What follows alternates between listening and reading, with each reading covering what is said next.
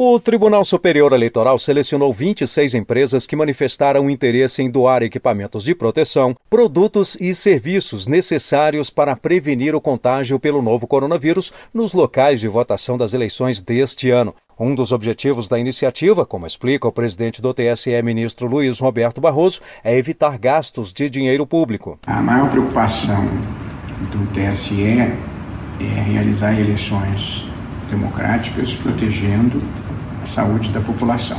Nós cuidamos de providenciar os equipamentos de segurança para os mesários e os eleitores. Então, justamente porque o país vive uma crise fiscal, nós optamos por irmos buscar esses materiais e equipamentos de segurança na iniciativa privada mediante doação para que os recursos públicos possam ser canalizados para o enfrentamento da pandemia. As empresas foram selecionadas com base em um edital publicado no site do TSE com alguns critérios, como não estar em processo de recuperação judicial e não ter condenação por ato de improbidade administrativa. Partidos políticos ou entidades político-partidária também foram impedidos de fazerem doações. Além da doação dos materiais e equipamentos como máscaras cirúrgicas, álcool em gel e luvas, as instituições fornecerão também serviços de logística e farão a entrega diretamente nos tribunais tribunais regionais eleitorais. Um dos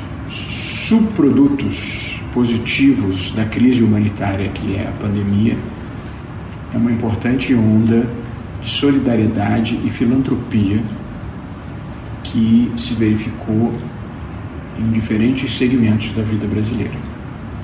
E para minha grata surpresa, dezenas de empresas manifestaram interesse em colaborar. Essas entidades de classe e empresas merecem o reconhecimento do TSE e do país. A lista das empresas doadoras está disponível no site do tribunal tse.jus.br. Do TSE, Rimac Souto.